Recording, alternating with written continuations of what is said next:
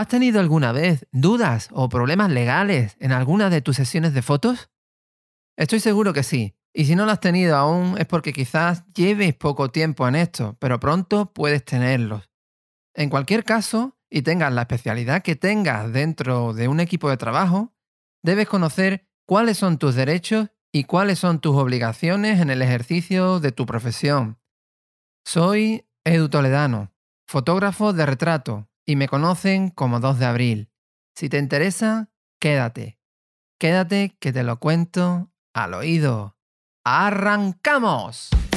2 de abril Editorial Beauty, la revista anual para profesionales. Si eres fotógrafo, modelo, director de arte, estilista, maquillador, peluquero de plató, esta es tu revista. Entrevistas, consejos de maquillajes, esquemas de iluminación, hábitos saludables, legislación, todo lo que debes saber como profesional para destacar con los mejores resultados. Profesionales del mundo de la imagen. Aquí comienza el podcast de 2 de abril Editorial Beauty. Bienvenido. Beauty AB.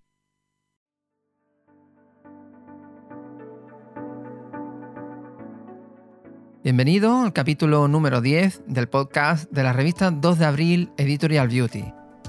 En esta ocasión toca hablar de uno de esos temas que quizás asustan un poco y de los que he podido comprobar que más dudas se tienen.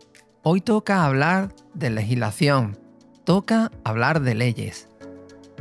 Si te mueves en este sector, te interesa muchísimo tener claros los conceptos más importantes de todo esto, para poder trabajar con la tranquilidad que da el conocimiento, con la tranquilidad que da el entender hasta dónde llegan tus derechos y comienzan los de los demás. Y para ello hemos tenido el enorme privilegio de contar con la ayuda de dos compañeros fotógrafos, que además de tener la experiencia de saber moverse detrás de, de una cámara, son expertos en el tema de hoy porque los dos son abogados de profesión.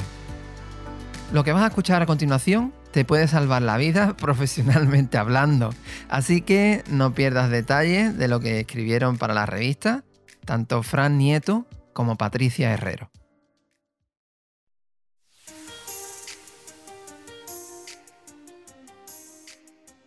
Los aspectos legales de cualquier materia son extremadamente complejos y en el caso de la fotografía con el nivel de desarrollo audiovisual que existe en la actualidad, eso es especialmente cierto.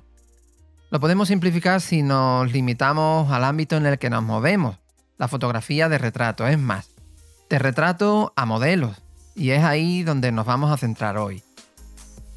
Cuando se fotografía un modelo, existen en principio dos partes implicadas, el fotógrafo por una parte y el modelo por la otra pero pueden irse incorporando más personas conforme el equipo de trabajo se vaya ampliando y en la producción sea necesaria la intervención de profesionales del maquillaje, por ejemplo, de la peluquería, del estilismo, de la dirección de arte, etc.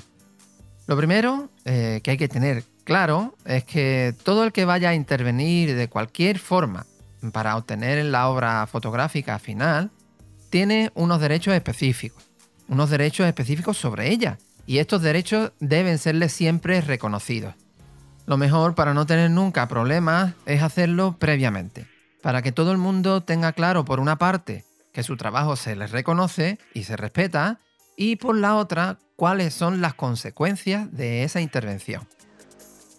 Una fotografía es algo creativo y todos los que colaboran para su obtención deben aplicar en la medida que les sea propia su creatividad.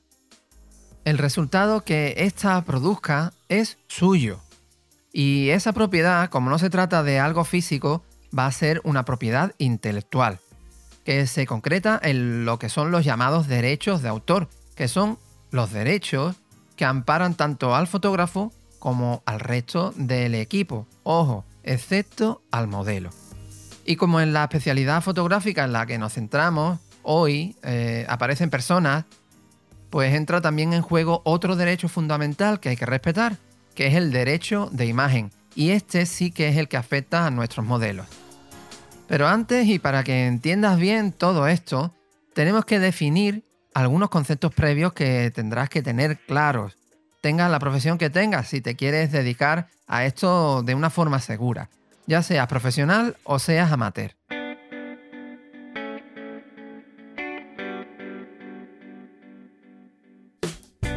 Y vamos a empezar aclarándote qué es la propiedad intelectual. Pues la propiedad intelectual es el derecho de propiedad que va siempre asociado a cualquier creación de la mente humana. Implica el derecho a decidir sobre aquello que se ha creado y también a recibir los ingresos que, en su caso, pueda generar su explotación. En España está regulado en la Ley de la Propiedad Intelectual por el Real Decreto Legislativo de 1-1996 con fecha del 12 de abril. Esta ley la concede de forma automática a su creador, eh, por el mero hecho de serlo.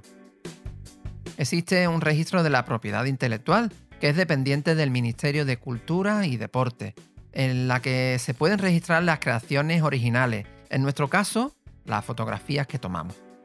En caso de que queramos inscribir cualquiera de nuestras imágenes, eh, se puede hacer de forma telemática o bien en cualquiera de las oficinas de registro que coexisten con las de registro normal de la propiedad inmobiliaria. Es necesario pagar una tasa por cada solicitud, que normalmente nos llegará a unos 14 euros. Pero, y esto es importante que lo sepas, no se requiere demostrar que la autoría de esa imagen que estás registrando sea tuya, por lo que deberás estar muy pendiente de que tus trabajos no sean registrados por otras personas Siempre, en el caso de que sea fotógrafo, podrás demostrar que eres autor de esa imagen eh, cuando sea necesario, evidentemente, presentando tus archivos RAW. Si intervienen varias partes, eh, cuando se trata de una obra, por ejemplo, en colaboración, la propiedad intelectual corresponderá a todos los autores, en la proporción que ellos mismos determinen. Pero ojo, es importante que entiendan las diferencias. Si es una obra colectiva, creada por la iniciativa de una persona que la coordina y la edita para mm, fundir todas esas aportaciones en una creación única, la propiedad intelectual será solo de esta persona. Esto en la mayoría de los casos suele coincidir con el fotógrafo, salvo que entre todos se acuerde otra cosa diferente. ¿Y qué son los derechos de autor? Los derechos de autor son el conjunto de derechos que se derivan de la propiedad intelectual de una creación original. En nuestro caso son los derechos que tenemos sobre nuestras aportaciones a las fotografías. Ya se trate de estilismo, de fotografía, de maquillaje o de peluquería o lo que sea.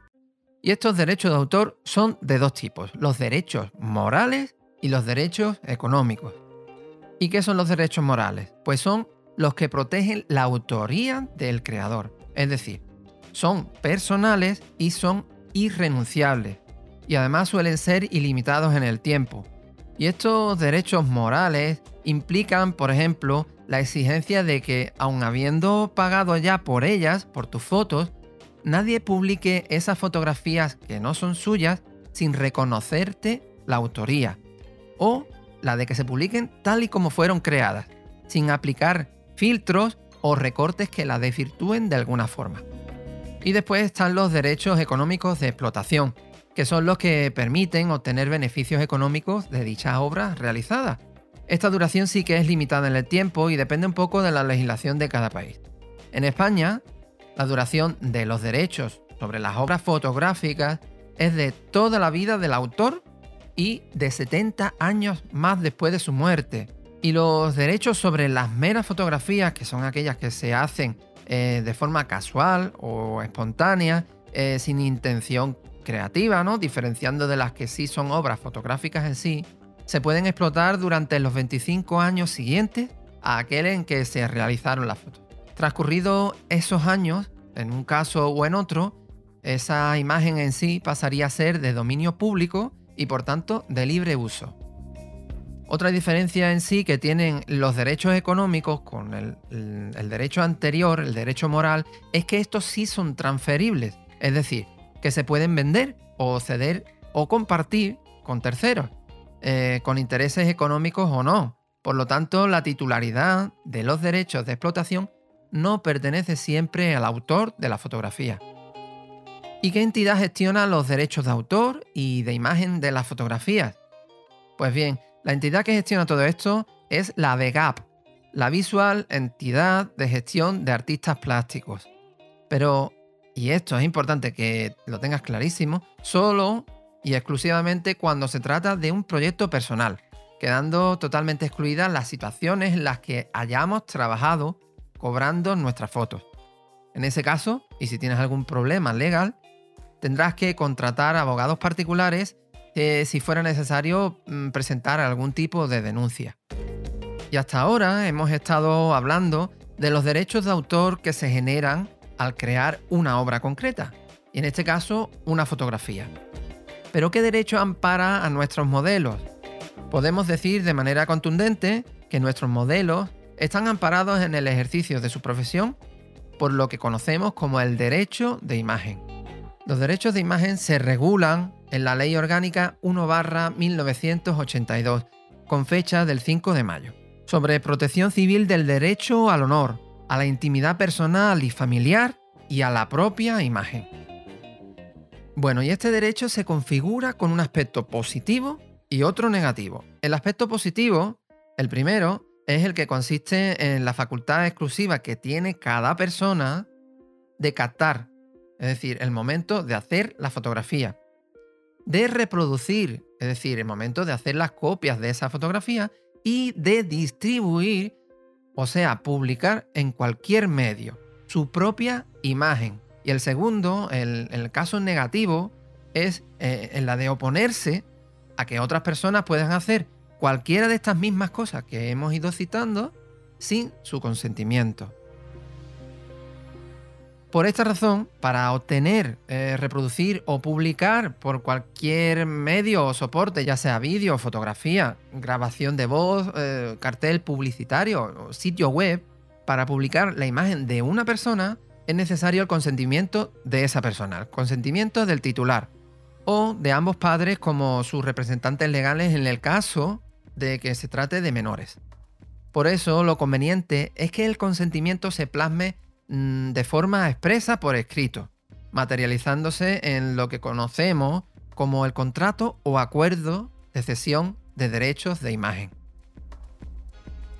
Si se llegara a utilizar la imagen de una persona sin su consentimiento, además de la retirada de esta imagen en sí, la persona fotografiada podría exigir una indemnización, que se extiende hasta la ausencia del daño moral que provoca esa usurpación de la propia imagen, o bien podrá incluso incluir el daño económico si esa persona en concreto vive de su propia imagen, o si quien ha publicado esa imagen en sí ha obtenido algún tipo de beneficio monetario.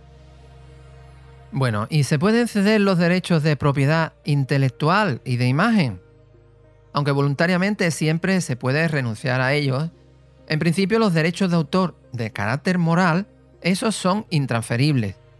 Pero, por el contrario, los derechos económicos de explotación, como hemos dicho ya antes, sí se pueden vender, ceder o compartir con terceros, por lo que su titular puede ser una persona distinta a la del autor. Si no hay especificación en contra, pues se sobreentiende que esos derechos siguen siendo del autor aunque nunca está de más indicar expresamente en el sitio en donde se van a publicar las fotografías que se reservan todos los derechos sobre ellas, o en el caso de que no importe ceder a algunos, detallar cuáles son estos. Por contra, los derechos de imagen sí son transferibles y de hecho muy habitualmente se firman contratos de cesión sobre ellos, ya sea a cambio de un precio, mm, de recibir otros servicios como en los contratos de colaboración o bien mm, de forma totalmente gratuita. ¿Y este acuerdo de cesión de derechos de imagen en qué consiste? Es un documento que permite que una persona física autorice a otra a utilizar su imagen, ya sea de forma gratuita o, o a cambio de una compensación económica. Siempre que se toma una imagen de otra persona, conviene dejar constancia tanto de su consentimiento como de los términos en los que se ha prestado. Conviene especificar el tiempo durante el cual la cesión es válida, que puede ser por un periodo concreto o bien por un periodo indefinido, También conviene especificar qué usos se pueden dar a la imagen, cuáles serán los soportes mm, mediante los que esa imagen se podrá difundir y si se permite o no la explotación económica de las obras y en cuyo caso positivo, cómo deben adjudicarse los posibles ingresos. Es posible, y se ha dado muchas veces, que pasado un tiempo, determinadas imágenes tomadas años atrás no favorezcan la situación mm, laboral o personal de esa persona, de ese protagonista. Por este motivo, incluso habiendo cedido por escrito los derechos de imagen a terceros, esa persona, ese modelo en concreto, puede revocar esa cesión en cualquier momento y solicitar la retirada de dicha imagen del medio o del soporte en el que se encuentra. Sin embargo, la persona a la que se hubieran cedido esos derechos de imagen puede exigir por su parte una compensación por los daños que ello pueda causarle. ¿Qué documentación conviene complementar para proteger todos los derechos implicados en una fotografía? Bueno, pues muy bien, para evitar problemas futuros, es muy importante antes de iniciar cualquier trabajo fotográfico preparar la documentación necesaria, conviene entregarla anticipadamente a todos los implicados en el proyecto para que puedan leerla tranquilos y efectuar las observaciones y rectificaciones eh, que puedan ser necesarias en cada caso. Una vez logrado el acuerdo sobre el contenido, mm, deben imprimirse tantas copias como participantes, cuyo nombre y demás datos identificativos que se consideren esenciales debe constar de forma expresa.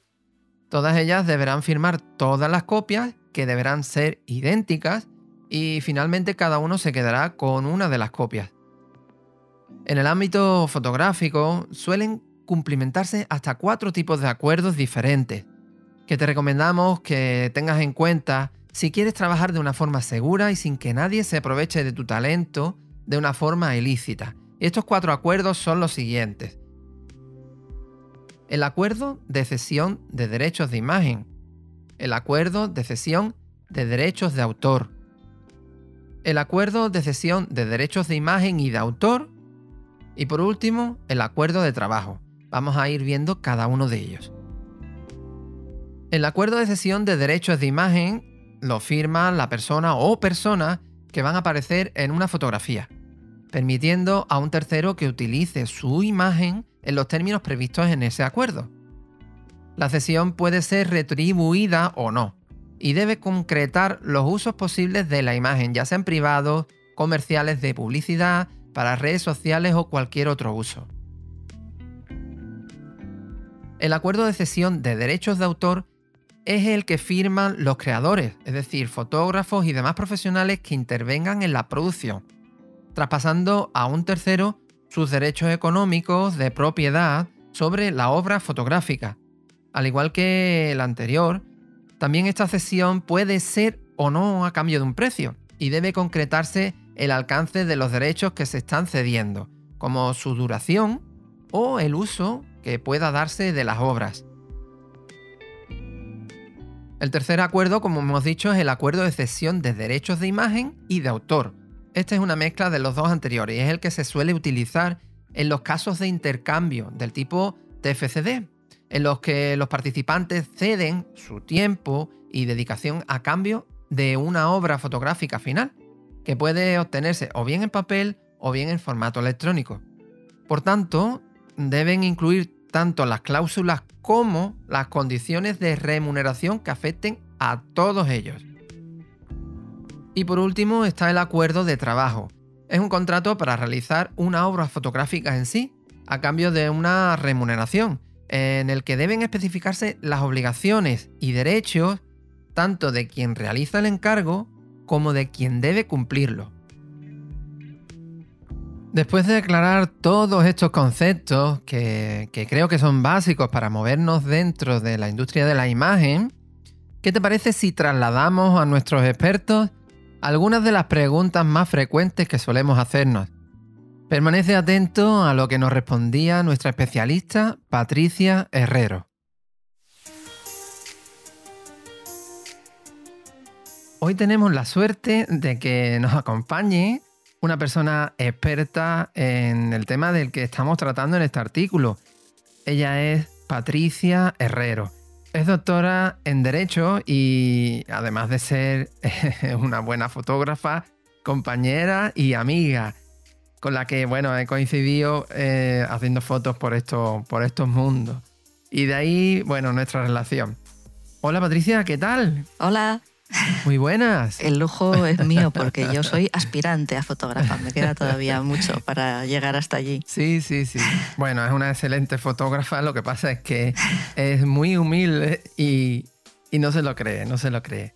Bueno, me gustaría aprovechar eh, primero para darte las gracias por, por aceptar formar parte de este proyecto tan bonito. De nada. Y que, y que, bueno, con el que estamos ayudando a tanta gente. Nada, que de nada, de verdad, que no, no las merece. Mira, si te parece, mm, como te tenemos por aquí, vamos a aprovechar que, estás con nosotros para que nos ayudes un poquito a solventar, bueno, ciertas dudas que algunos compañeros mm, que trabajan en la profesión me fueron transmitiendo. Claro. Bueno, te lanzo las preguntas y ya tú nos vas orientando y nos vas dando un poquito eh, tu opinión sobre, sobre el tema, ¿de acuerdo? Vale. Mira, em, vamos a empezar. Habiendo, por ejemplo, realizado un contrato de cesión de derechos de imagen, ¿vale? Te sitúo en esa situación. ¿Cómo puede hacer valer sus derechos un modelo si, por ejemplo, después de hacer la foto en colaboración con un fotógrafo, este no le hace entrega de ninguna de sus imágenes? Bueno, pues se supone que primero le ha pedido por las buenas las fotos y el fotógrafo como que no sabe dónde está, no existe, no contesta. Entonces hay que asegurarse de que ese fotógrafo realmente ha recibido esa petición. Entonces hay que enviar la petición por algún medio que quede constancia. En España tenemos uno de estos medios que es el burofax. El burofax es muy fácil de enviar, se puede enviar por internet y si no te apañas, pasa a una oficina de correos y ellos te, lo explican. Si con el burofax el, fotógrafo sigue sin darse por aludido, lo cual ya sería raro porque ya es como una petición muy formal, muy seria, sí. Eh, entonces habría que intentar, lo primero de todo, una solución amistosa. Eh, antes de eh, llegar a, cosas mayores, siempre, aunque al final en cualquier procedimiento acabes en el juzgado, siempre te van a pedir ir primero por las buenas. En otros ámbitos, pues igual podría ser un mediador. Aquí, si el fotógrafo ya no te ha hecho caso con el burofax, pues es muy difícil que vaya un mediador. Entonces, eh, hay que ir al juzgado. Este sería un juzgado de lo civil. Pero antes de entrar, como te digo, siempre hay algo que se llama acto de conciliación. E, es, digamos, la última oportunidad. Vamos, estamos aquí todos ante el juez, pero mm, a ver si conseguimos que nos apañemos por las buenas antes de que haya que entrar por las peores. Eso se llama, como digo, el acto de conciliación. Ahí habría que intentar que el fotógrafo reconozca que todavía no entregó ninguna fotos y las entregue en ese momento. Eh, como decía, con el burofax es fácil ya que quiera hacerlo, si no en el acto de conciliación, pues sería muy, muy fácil. Si realmente hay, como decías, un contrato firmado de decisión de derechos de imagen, eh, va a dar resultados. Si no, pues ya no quedaría más remedio que ir por las malas, que sería interponer realmente una demanda eh, judicial. Eh, la demanda se sustancia en un juzgado de primera instancia pero hay que tener cuidado porque el juzgado es el del lugar en donde se firme el contrato. Entonces, si tú, por ejemplo, eh, que haces fuerte, eh, eh, fotos en Fuerteventura, Fuerteventura sí. haces las fotos allí, firmas el contrato allí, pero tú eres de Cádiz y la modelo es de Barcelona, pues el juzgado sería el de Canarias, no sería ni el tuyo ni el de ella, el lugar donde lo habéis firmado el contrato. De acuerdo.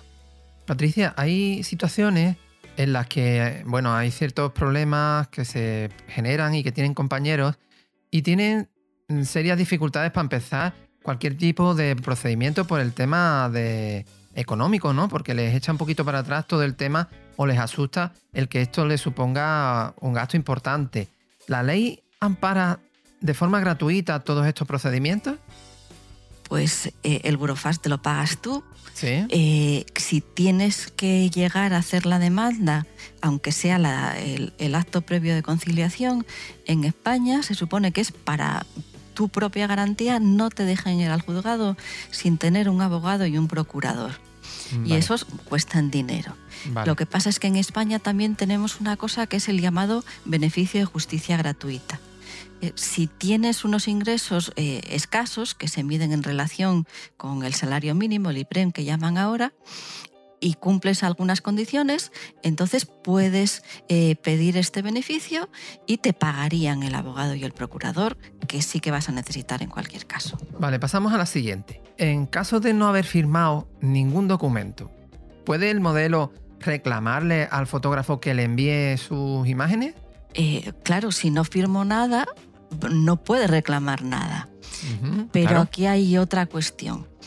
Eh, si no firmó nada, tampoco le cedió el derecho de imagen. En una ah, fotografía claro, está el autor, pero también está el modelo. Claro, claro, el autor tiene sus eh, derechos, pero la modelo o el modelo mm. tiene el derecho a la propia imagen, que además lo recoge la Constitución. Ahí es nada si realmente eh, el fotógrafo no quiere enviar las imágenes, el modelo puede decir, pues no te dejo que las mm, uses. Claro, tampoco. Se, saldrían los dos perjudicados. Eh, desde luego no es algo que deba hacerse siempre, siempre, siempre es conveniente firmar antes un contrato previo, por muy sencillo que sea. Siempre dejar las cosas claras antes que después es mucho peor. Vale.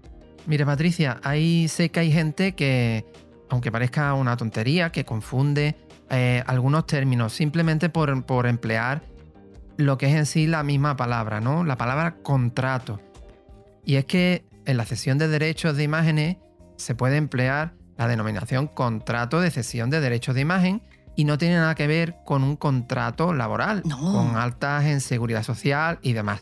¿Tú nos puedes explicar eh, de manera sencilla cuál es la diferencia y, por qué podemos emplear este término sin ningún tipo de temor?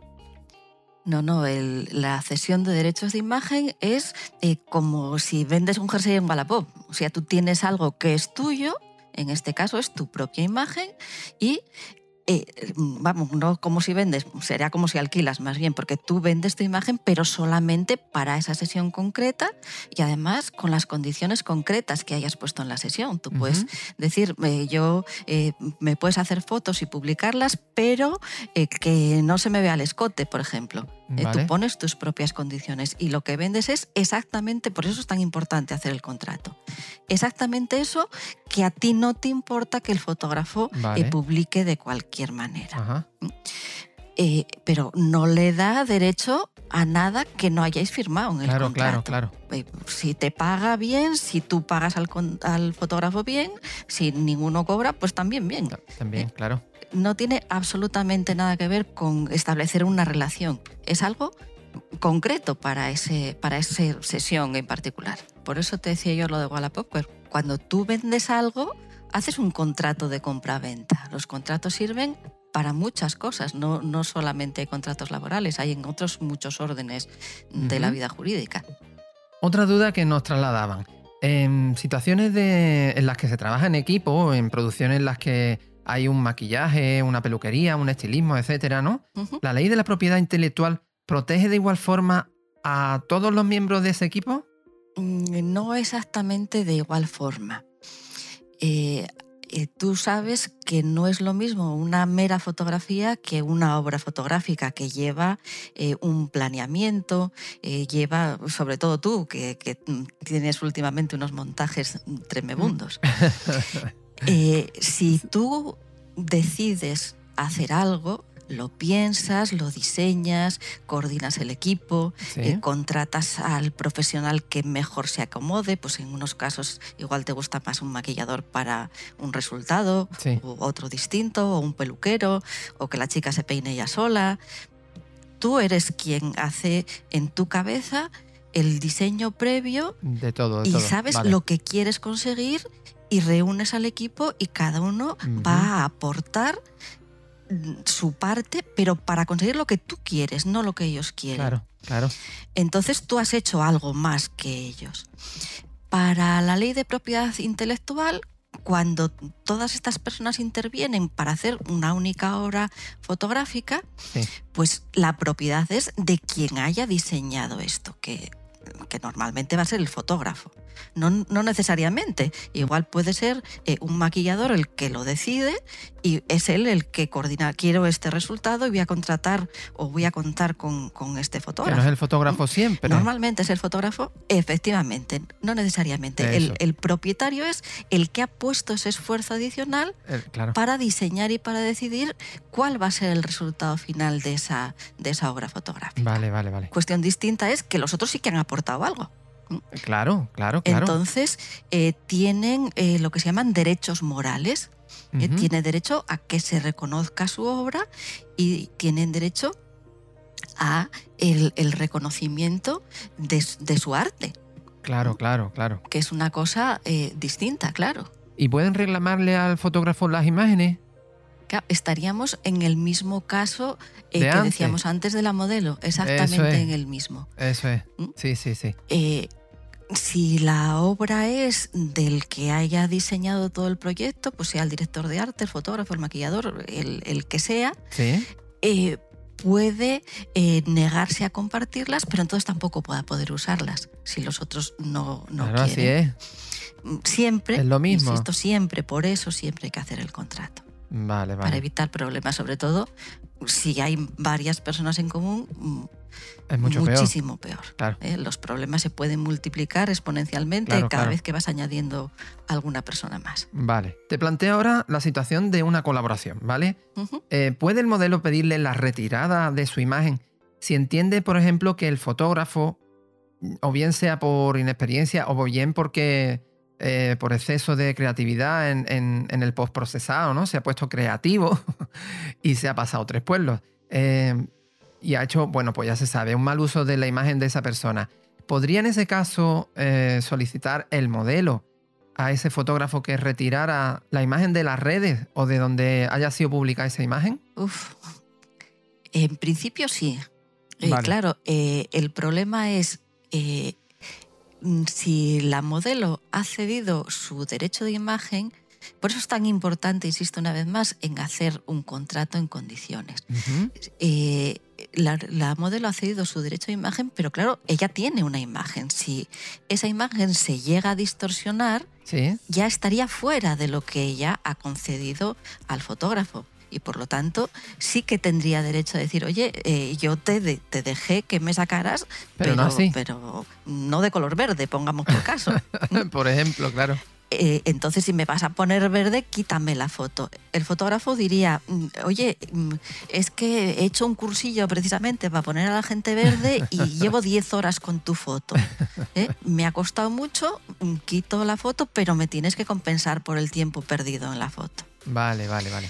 Eh, como siempre, vale más 100 por si acaso que un vaya por Dios, que dicen, ¿no?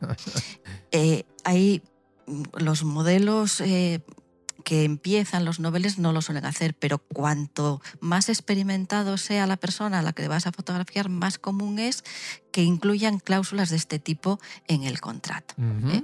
Que, digan, pues quiero ver eh, las fotografías antes de que las publiques, eh, quiero tener derecho a vetar alguna imagen. ¿A un, ¿A un, control final? Esto, un control final, efectivamente. Eso es, eso es. Vale, vale lo que lo único que no necesitaría de nada es si el fotógrafo ya viola eh, el derecho al honor.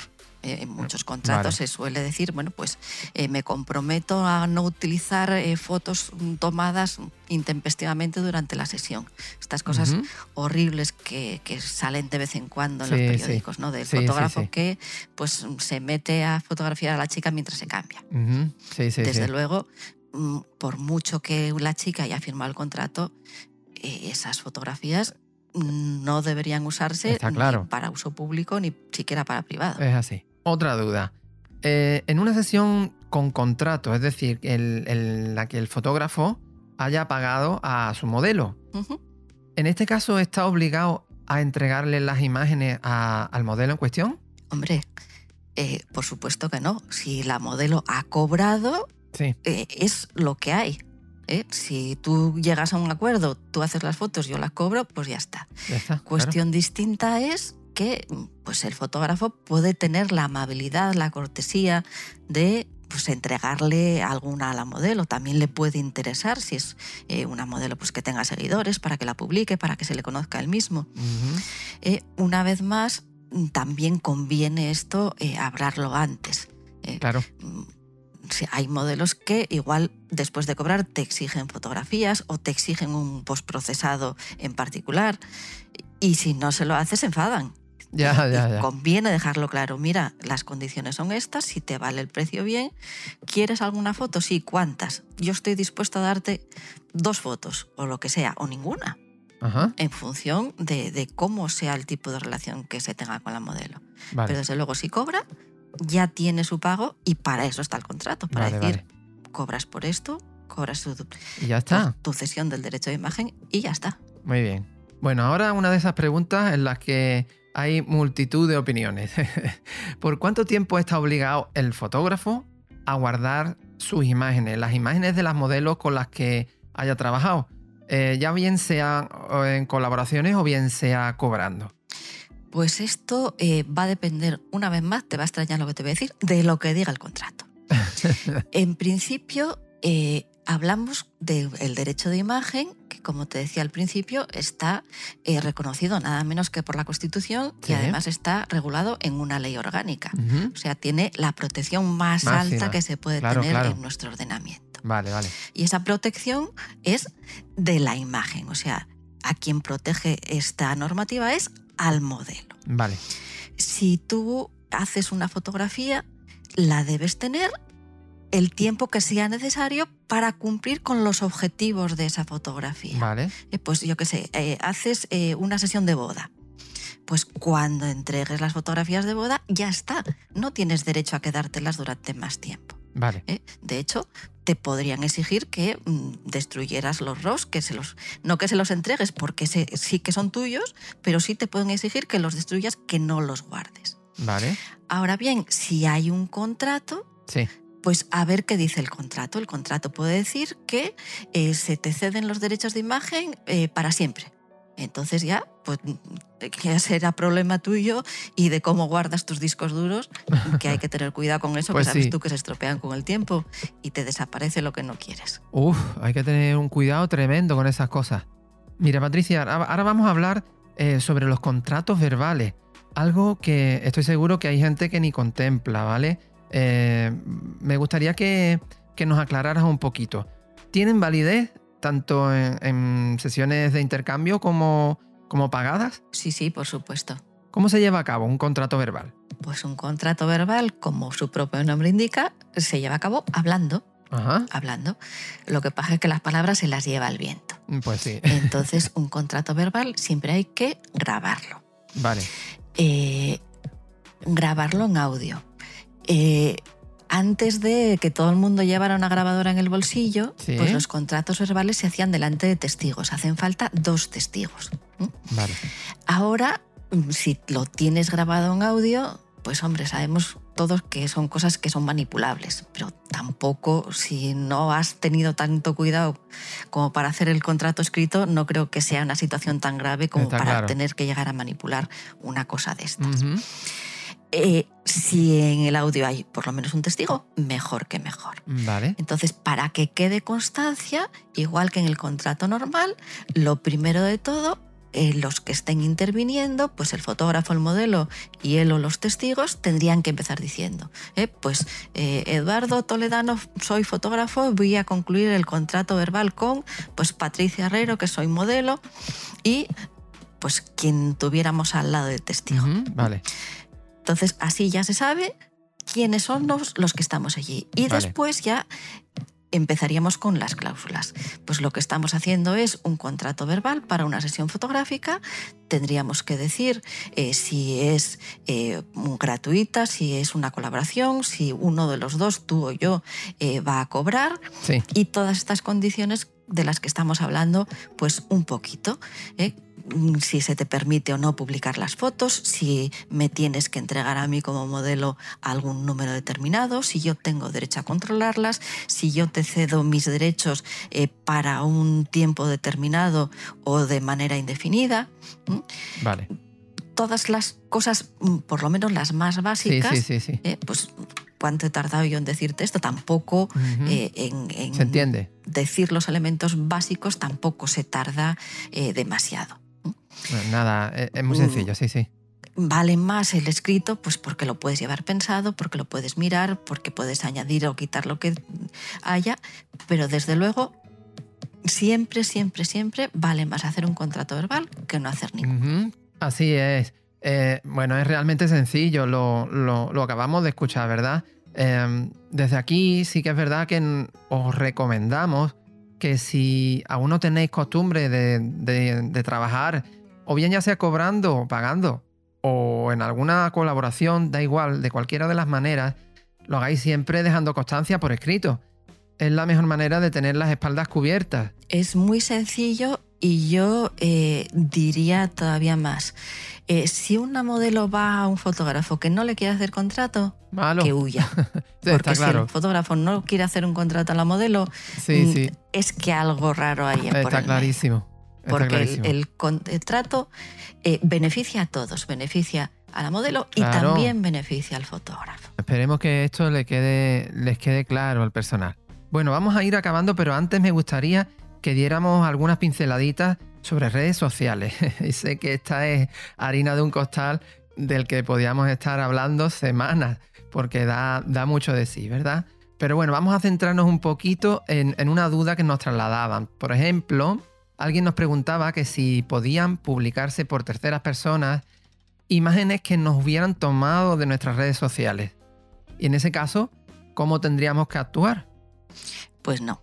Eh, ya lo he dicho varias veces, cada uno tiene eh, sus derechos. ¿eh? el modelo tiene el derecho a su imagen y el fotógrafo tiene los derechos de autor. De autor, eso es. Entonces, salvo que lo hayas cedido a un tercero, el, propietario de esa imagen, sea cualquiera de los dos, la modelo, el autor, el maquillador, como decíamos antes, salvo que el propietario haya cedido las imágenes a un tercero, siguen siendo de su propiedad, haga con ellas lo que quiera, que las estampe en su camiseta, las publique en las redes sociales o las ponga en el portal de su casa. que para son, suyas, claro. Entonces nadie puede publicarlas porque sí, porque te están robando tu propiedad. Eh, lo que deberían hacer, deberían, eh, es primero pedirte permiso y después, cuando se publiquen, decir que son tuyas. Ajá.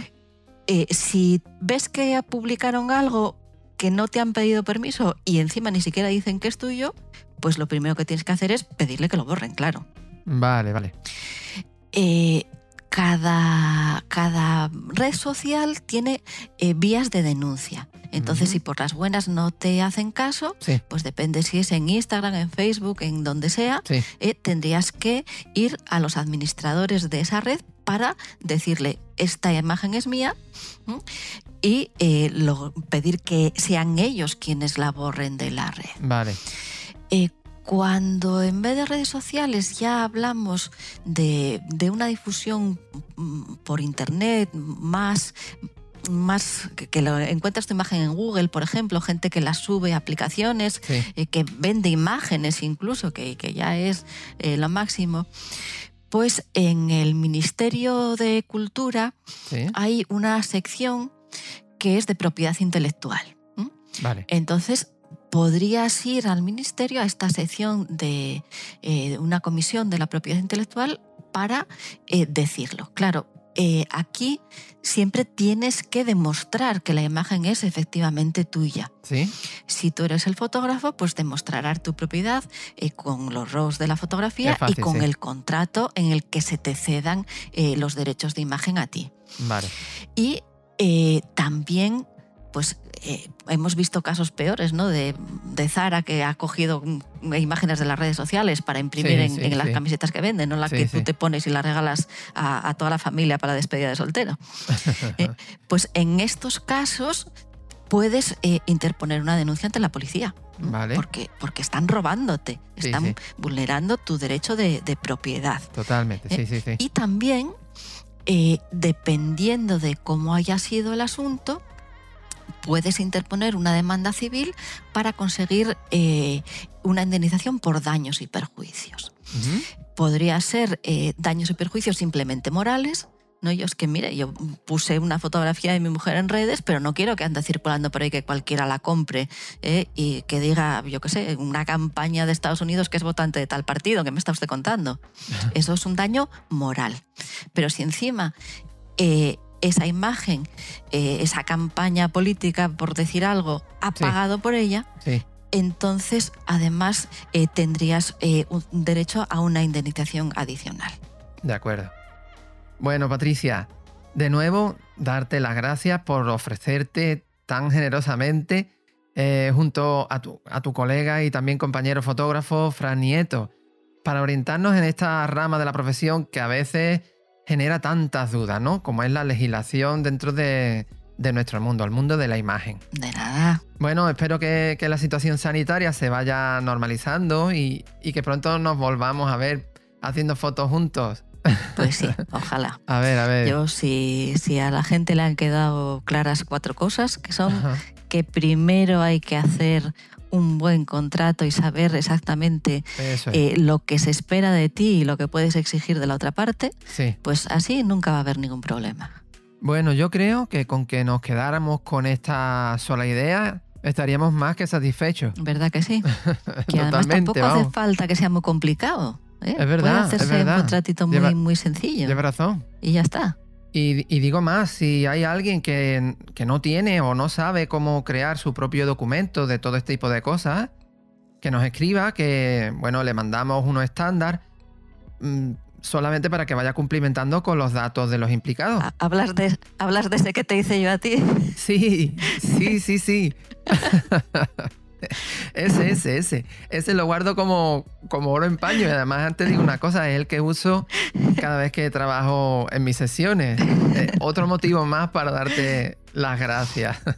Muy bien. Un besazo enorme. Un beso. Un millón de gracias. Vale, hasta luego. Besos.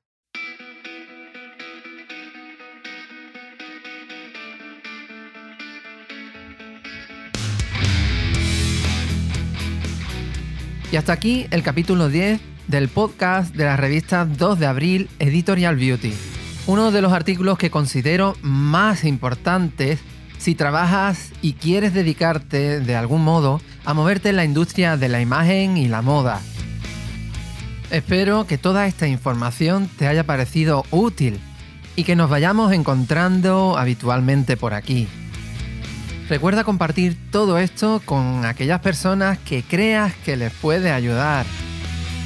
Déjanos tus comentarios por cualquiera de las vías que tenemos para hablarnos, que estaré encantado de responderte. Ya sabes que me puedes encontrar en redes sociales como 2 de abril-fotografía y en la web www.editorial2deabril.com.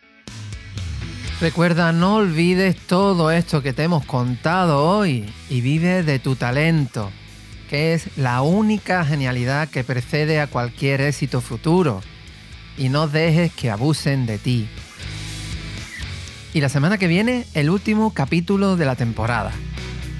El broche de oro de este primer número de la revista tendremos aquí a un modelo que ha conseguido a nivel nacional estar en lo más alto dentro de la industria de la moda, representando a España con los mejores diseñadores de moda de Europa y desfilando en las pasarelas de más prestigio del mundo. No te lo pierdas. Desde el sur del sur me despido de ti. Besos de los de antes. ¿Hablamos?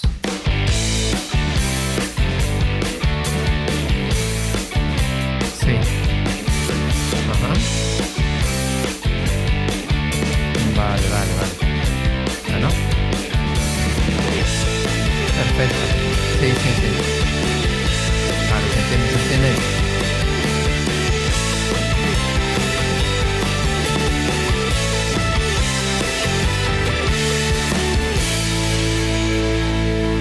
Judy A.B.